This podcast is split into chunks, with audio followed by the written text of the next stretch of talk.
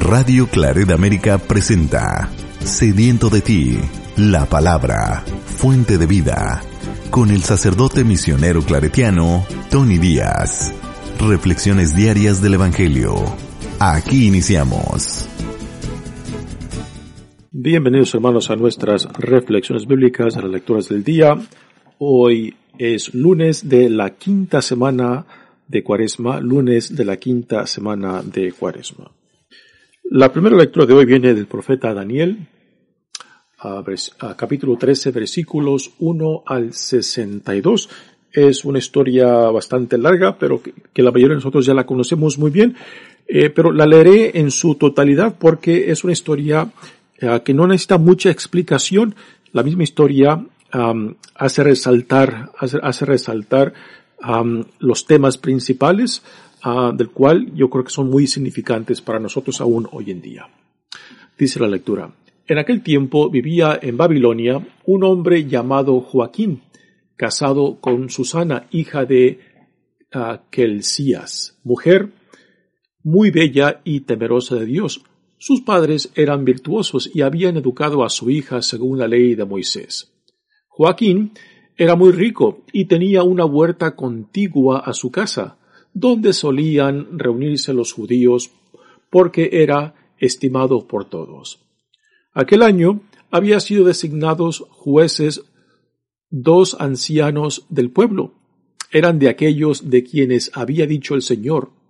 En Babilonia, la iniquidad salió de ancianos elegidos como jueces, que pasaban por guías del pueblo.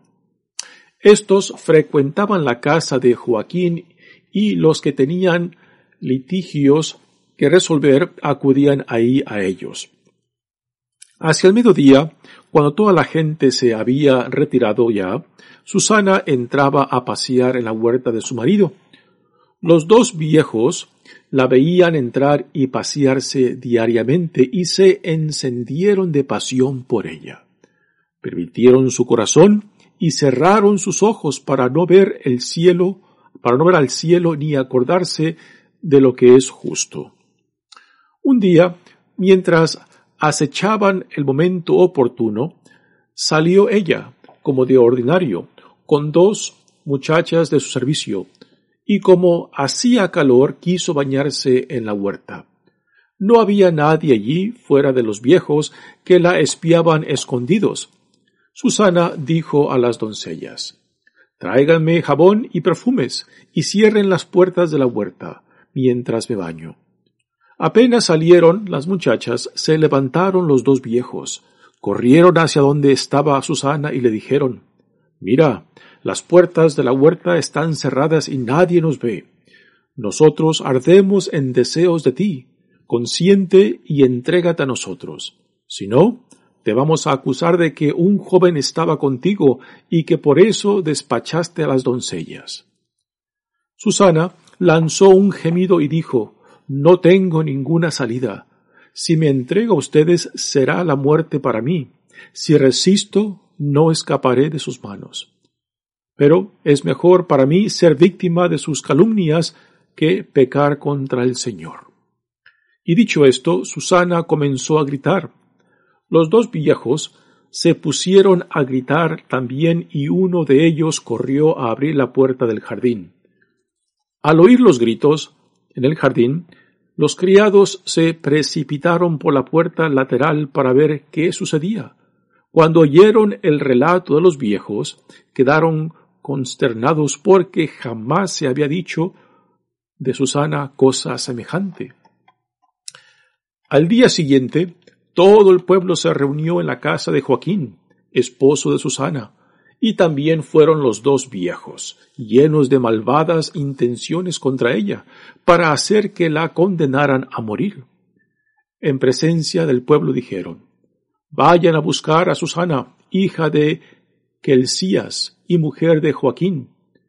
Fueron por Susana, quien acudió con sus padres, sus hijos y todos sus parientes todos los suyos y cuantos la conocían estaban llorando. Se levantaron entonces los dos viejos en medio de la asamblea y pusieron sus manos sobre la cabeza de Susana. Ella Llorando levantó los ojos al cielo porque su corazón confiaba en el Señor. Los viejos dijeron, Mientras nosotros nos paseábamos solos por la huerta, entró ésta con sus criadas, luego les dijo que salieran y cerró la puerta. Entonces se acercó un joven que estaba escondido y se acostó con ella. Nosotros estábamos en un extremo de la huerta y al ver a aquella infamia, corrimos hacia ellos y los sorprendimos abrazados. Pero no pudimos sujetar al joven porque era más fuerte que nosotros. Abrió la puerta y se nos escapó. Entonces detuvimos a ésta y le preguntamos quién era el joven, pero se negó a decirlo. Nosotros somos testigos de todo esto. La asamblea creyó a los ancianos que habían calumniado a Susana y la condenaron a muerte. Entonces, Susana, dando fuertes voces, exclamó, Dios eterno, que conoce los secretos y lo sabes todo antes de que suceda, tú sabes que estos me han levantado un falso testimonio y voy a morir sin haber hecho nada de lo que su maldad ha tramado contra mí. El Señor escuchó su voz. Cuando llevaban a Susana al sitio de la ejecución, el Señor hizo sentir a un muchacho llamado Daniel el santo impulso de ponerse a gritar. Yo no soy responsable de la sangre de esta mujer. Todo el pueblo se volvió a mirarlo y le preguntaron, ¿Qué es lo que estás diciendo? Entonces Daniel, de pie en medio de ellos, les respondió, Israelitas, ¿cómo pueden ser tan ciegos? Han condenado a muerte a una hija de Israel sin haber investigado y puesto en claro la verdad. Vuelvan al tribunal porque esos que le han levantado un falso, porque esos le han levantado un falso testimonio. Todo el pueblo regresó deprisa y los ancianos dijeron a Daniel, Ven a sentarte en medio de nosotros y dinos lo que piensas, puesto que Dios mismo te ha dado la madurez de un anciano. Daniel les dijo entonces, Separen a los acusadores, lejos el uno del otro, y yo los voy a interrogar. Una vez separados, Daniel mandó llamar a uno de ellos y le dijo, Viejo, en años y en crímenes, ahora van a quedar al descubierto tus pecados anteriores, cuando injustamente condenabas a los inocentes y absolvías a los culpables contra el mandamiento del Señor. No matarás al que es justo e inocente. Ahora bien, si es cierto que lo viste, que los viste, dime debajo de qué árbol estaban juntos. Él respondió, debajo de una acacia. Daniel le dijo, muy bien, tu mentira te va a costar la vida, pues ya el ángel ha recibido de Dios tu sentencia y te va a partir por la mitad. Daniel les dijo que se lo llevaran mandó traer al otro y le dijo, raza de, Canaán y no de Judá, la belleza te sedujo y la pasión te pervirtió el corazón. Lo mismo hacían ustedes con las mujeres de Israel, y ellas, por miedo, se entregaban a ustedes. Pero una mujer de Judá no ha podido soportar la maldad de ustedes. Ahora, ahora dime, ¿Bajo qué árbol los, sorprendiste abrazados? Él contestó, debajo de una encina. Replicó Daniel, también a ti tu mentira te costará la vida. El ángel del Señor aguarda ya con la espada en la mano para partirte por la mitad. Así acabará con ustedes. Entonces toda la asamblea levantó la voz y bendijo a Dios, que salva a los que esperan en él. Se alzaron contra los dos viejos, a quienes con palabras de ellos mismos Daniel había convencido de falso testimonio, y les aplicaron la pena que ellos mismos habían maquinado contra su prójimo.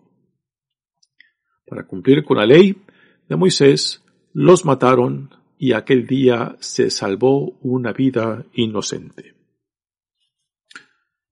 Palabra de Dios.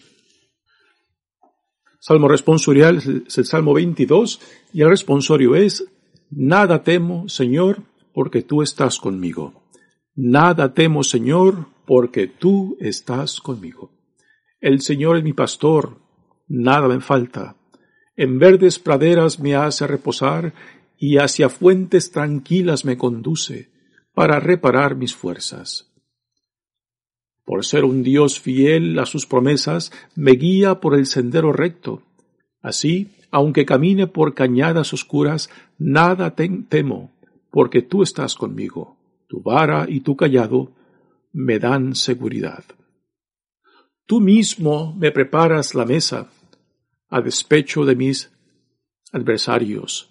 Me unges la cabeza con perfume y llenas mi copa hasta los bordes. Tu bondad y tu misericordia me acompañan todos los días de mi vida, y viviré en la casa del Señor por años sin término. Nada temo, Señor, porque tú estás conmigo. El Evangelio de hoy viene de Juan, capítulo octavo, versículos 1 al 11. En aquel tiempo Jesús se retiró al monte de los olivos y al amanecer se presentó de nuevo en el templo donde la multitud se le acercaba, y él, sentado entre ellos, les enseñaba. Entonces los escribas y los fariseos le llevaron una mujer sorprendida en adulterio, y poniéndola frente a él le dijeron, Maestro, esta mujer ha sido sorprendida en flagrante adulterio. Moisés nos manda en la ley a apedrear a, esta, a estas mujeres. ¿Tú qué dices? Le preguntaba esto para ponerlo en, para una trampa y poder, poder acusarlo. Pero Jesús se agachó y se puso a escribir en el suelo con el dedo. Como insistían en su pregunta, se incorporó y les dijo, Aquel de ustedes que no tenga pecado, que le tire la primera piedra. Se volvió a agachar y siguió escribiendo en el suelo. Al oír aquellas palabras, los acusadores comenzaron a, a, escabullirse unos tras otros, empezando por los más viejos, hasta que dejaron solos a Jesús y a la mujer, que estaba de pie junto a él. Entonces Jesús se enderezó y le preguntó, Mujer, ¿dónde están los que te acusaban? ¿Nadie te ha condenado? Ella le respondió, Nadie, Señor. Y Jesús le dijo, Tampoco yo te condeno. Vete y ya no vuelvas a pecar. Palabra del Señor. Bueno, damos comienzo a nuestra reflexión. Ah, hemos escuchado de la primera lectura del profeta Daniel, capítulo 13, esta larga historia de esta mujer, Susana, esposa de Joaquín. Este, el contexto de esta lectura es el pueblo de Dios que se encuentra en el exilio en Babilonia y es eh, durante esa experiencia en Babilonia donde se lleva a cabo esta historia Ah, en la cual dos ancianos que fueron eh, puestos como jueces de la comunidad, pues abusan de su autoridad. Eh, uno diríamos en lenguaje pues, eh, común o vulgar, digamos, estos era un par de viejos rabo verdes, ¿no? De que abusando de su autoridad quisieron abusar, quisieron abusar, abusar de esta mujer Susana, una mujer justa y digna.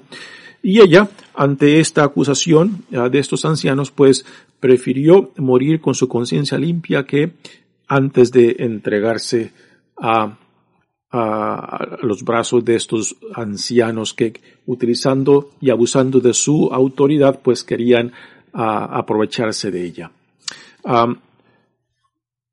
la mujer, Susana, es condenada a muerte y lo interesante es de que todo el pueblo, todo el pueblo también acepta acepta el testimonio de estos ancianos, ¿no?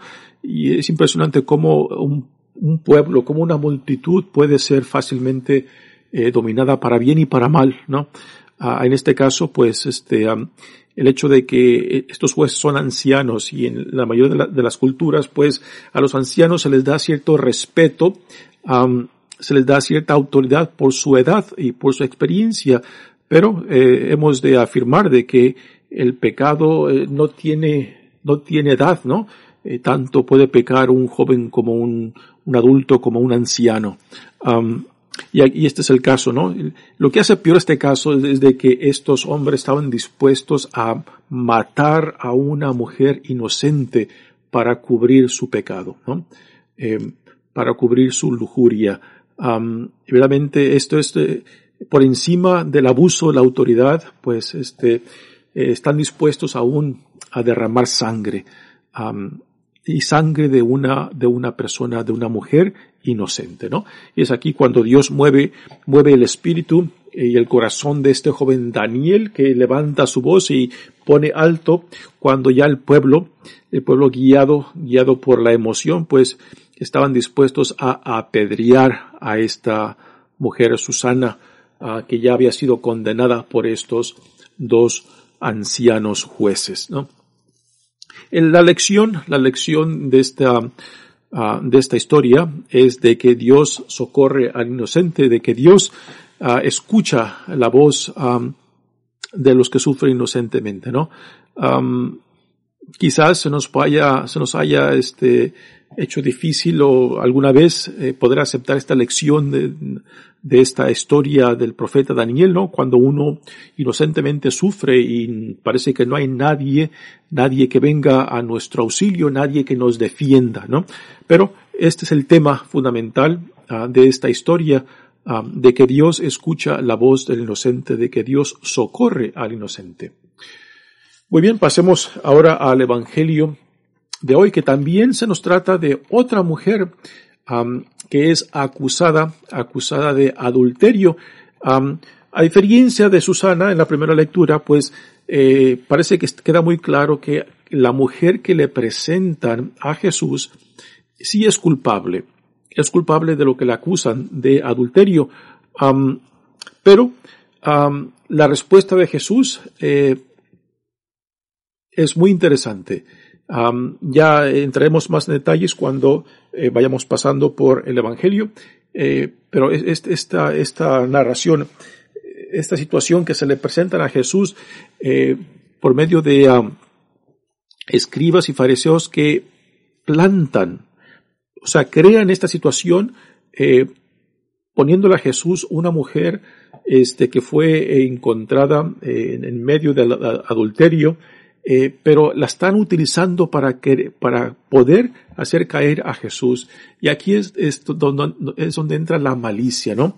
Que tampoco a esta gente, a estos escribas y fariseos, les interesa, les interesa este, la, la vida de, de, de, esta mujer, ¿no?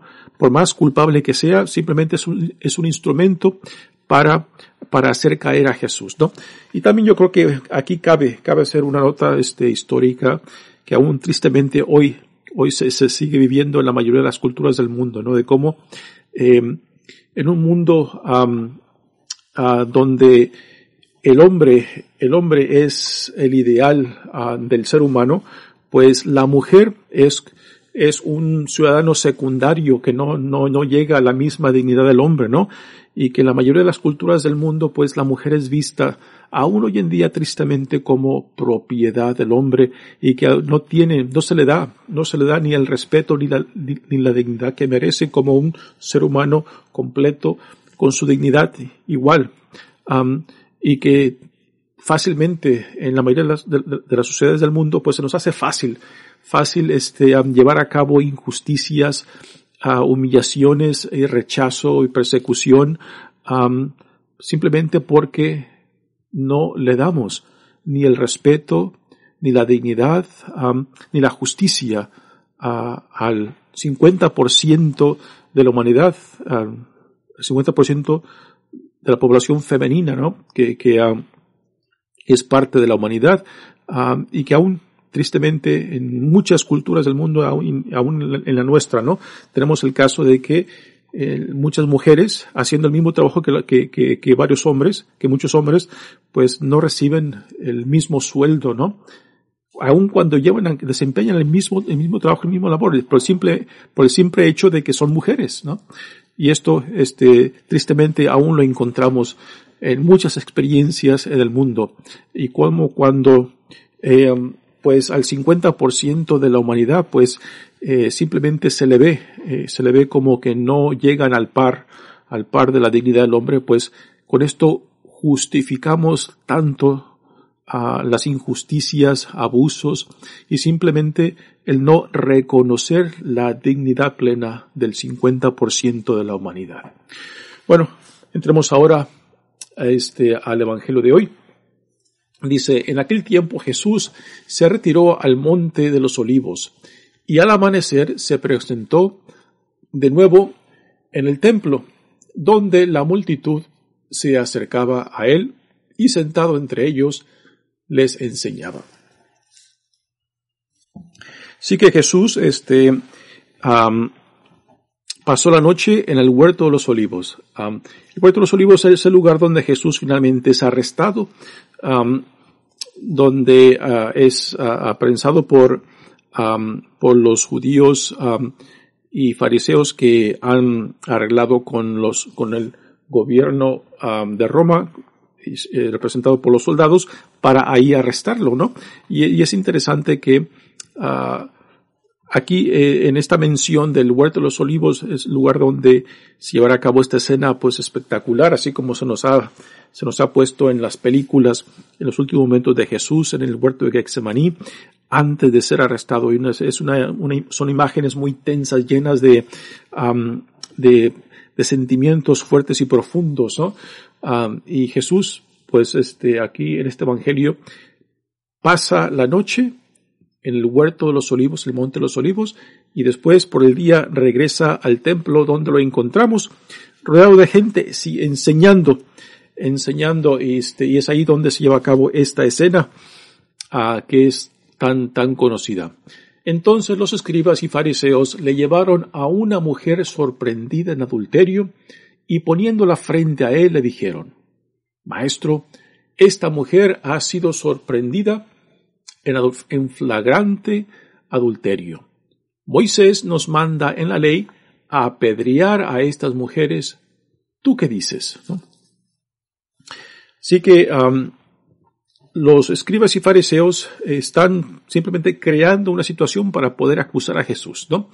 Y como dije antes, en realidad no les, no les importa nada a ello la situación de la mujer. La mujer es simplemente una, una ficha para jugar. Ah, es una, es, es, un objeto para utilizar y así poder, este, culpar a Jesús, ¿no? Ah, parece que no hay, no hay argumentos en favor de la mujer de que, de que sea inocente en el caso de esta, a diferencia de Susana de la primera lectura. pero eh, Jesús no parece ser perturbado por la situación, sino que escucha y ve eh, tranquilamente. Ah, dice el Evangelio que Jesús está escribiendo la tierra. ¿Qué está escribiendo? No sabemos. pero después que le hacen la pregunta, Jesús ah, sigue escribiendo. Y solo cuando le siguen insistiendo sobre este caso, Jesús ah, levanta la cabeza y dice lo siguiente. Le preguntaban esto para ponerle una trampa y poder acusarlo. Pero Jesús se agachó y se puso a escribir en el suelo con el dedo. Como insistían en su pregunta, se incorporó y les dijo, Aquel de ustedes que no tenga pecado, que le tire la primera piedra. Se volvió a agachar y siguió escribiendo en el suelo. Aquí eh, los, escribas y fariseos pues ah, ponen a Jesús en una situación muy delicada. Si Jesús se niega a condenar a la mujer, pues los escribas y fariseos lo acusarán de ir en contra de la ley mosaica. Si Jesús decide simplemente perdonar a la mujer, Sí que si Jesús perdona a la mujer, pues entonces eh, sería un rechazo total, total de, de, la ley mosaica y esto eh, sería gran motivo para que tanto los escribas como los fariseos pues lo acusaran, ¿no? Ahora, si Jesús públicamente decide condenar a la mujer siguiendo la ley mosaica, pues entonces se contradecería a sí mismo. Entonces, esta, esta otra situación, la situación B, la situación A, es de que si Jesús acepta o no acepta la ley mosaica. La situación B es de que si Jesús pues uh, acepta la ley mosaica, entonces se estará contradiciendo a sí mismo cuando habla de la, de la pasión, de la pasión y de la misericordia, de perdonar al pecador, ¿no? Entonces, uh, aquí a Jesús lo pone en, una situación difícil, o contradice a Moisés o se contradice a sí mismo, ¿no? Esta es la situación en la cual lo pone y Jesús responde una forma interesante, profundamente interesante, ¿no? En la cual, en vez de, de dar una respuesta, simplemente les regresa, digamos, la pelota a ellos para decir, a ver ustedes qué hacen con esto, ¿no? O sea, Jesús, a Jesús la avientan como, como diciendo la papa caliente y en vez de Jesús, de Jesús quedarse con la papa caliente, se las regresa con las palabras que les dice, eh, y ellos ahora después tienen que decidir cómo responder es cuando Jesús le dicen, aquel de ustedes que no tenga pecado, que le tire la primera piedra, ¿no? Así que cuando Jesús les regresa la papa caliente, pues ahora los escribas y fariseos, empezando por los más ancianos, empiezan a retirarse, ¿no? O sea, no saben qué hacer con la papa caliente, no le pueden, no le pueden contestar. Lo interesante es, lo interesante es de que Jesús logró obtener, Jesús logró tocar la conciencia tanto de los escribas y fariseos como de la gente que venía amontonada para acusar a esta mujer. Jesús logró tocar la conciencia porque el hecho de que se fueron marchando unos uno por uno, empezando por los más ancianos, es una señal clarísima, clarísima de que Jesús tocó la conciencia, entonces ahora están respondiendo su conciencia y ninguno se atreve a tirarle esa primera piedra porque la pregunta que Jesús les ha hecho no pueden, no pueden contestarla, no pueden contestarla de palabra, así que su acción, su movimiento, su alejamiento contesta la pregunta de que ninguno de ellos estaba sin pecado para poner a esta mujer a muerte a pedradas. Al oír aquellas palabras, los acusadores comenzaron a escabullirse uno tras otro, empezando por los más viejos, hasta que dejaron solos a Jesús y a la mujer que estaba de pie junto a él. ¿A ¿Jesús estará excusando los pecados de esta mujer? No, Jesús no está excusando los pecados de la mujer. Eh, es muy probable de que Jesús está respondiendo a otra situación muy diferente, ¿no? Eh, es obvio que a Jesús le interesa la, dignidad y salvar, salvar a todo ser humano que dé muestras de arrepentimiento, que dé muestras de querer, de querer regresar a Dios, de querer regresar y retomar su dignidad. Es a esto a lo que Jesús está respondiendo. Y también Jesús está dispuesto a perdonar este, a, perdonar el pecado, pero a salvar a salvar al pecador, ¿no? Y aquí se puede hacer esta distinción de que Jesús, de que Jesús está dispuesto eh, está dispuesto a condenar el, el pecado, pero no al pecador. Jesús, eh, en esta acción que toma, pues reconoce, quizás ve en la mujer señales de arrepentimiento, y que para Jesús lo más importante es el momento. Si el pasado es lo que trajo a esta mujer a esta situación de ser acusada, pues si Jesús en ella ve señales de arrepentimiento, pues para Jesús como para Dios lo único importante es el presente. Si en este momento, si, hoy día, si en, este ahora yo estoy dispuesto, dispuesto a regresar a la casa de mi padre, a retomar mi dignidad. Si yo no solamente tengo, tengo este, eh, un corazón arrepentido, sino también el deseo de retornar, de regresar, de retomar mi dignidad. Dios está dispuesto a recibirme, Dios está dispuesto a revestirme con mi dignidad, esa dignidad que yo mismo he pisoteado, ¿no? Y esto es, a esto a lo que Jesús está respondiendo. Jesús condena el pecado, pero no al pecador. Particularmente cuando el pecador da muestras, da señales, manifiesta el deseo de regresar al Padre. Entonces Jesús se acercó, se enderezó y le preguntó a la mujer, mujer, ¿dónde están los que te acusaban? ¿Nadie te ha condenado? Ella le contestó, Nadie, Señor. Y Jesús le dijo, Tampoco yo te condeno.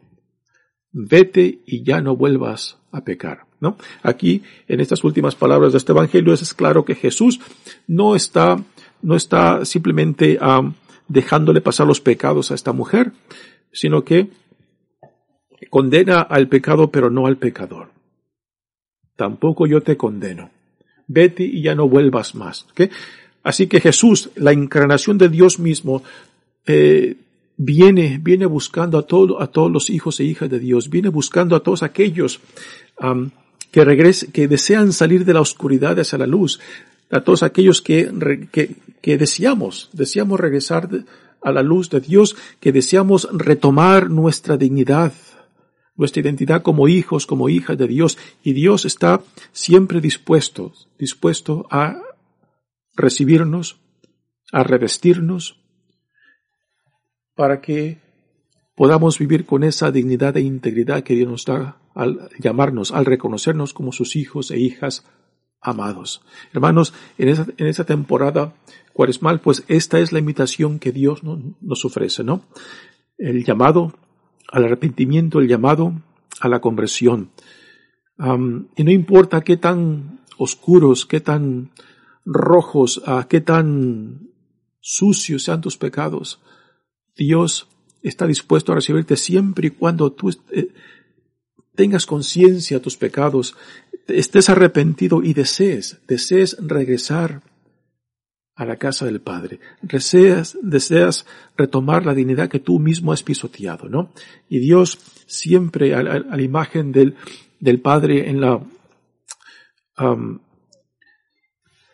la parábola dijo, prodigo, Dios siempre está dispuesto para recibirnos. Pues que esta sea la, la oportunidad que, a la cual respondamos en esta eh, cuaresma, hermanos, que no sea en vano, que todo lo que hagamos sea para, para escuchar la voz del Padre que nos llama, para escuchar la voz del Padre que viene tras nosotros, llamándonos para que regresemos a su casa y retomemos nuestra dignidad. Mi nombre es Padre Tony Díaz, misionero claretiano. Hermanos, pues que estas reflexiones nos ayuden, nos ayuden a entrar profundamente a esta temporada cuaresmal para así gloriarnos en esa gran victoria que Dios ha ganado para nosotros y por nosotros en la muerte y resurrección de su Hijo amado, nuestro Señor Jesucristo. Que Dios los bendiga. Radio Claret América presentó Sediento de ti, la palabra. Fuente de vida. Sus comentarios son importantes. Contáctenos en radioclaredamerica.gmail.com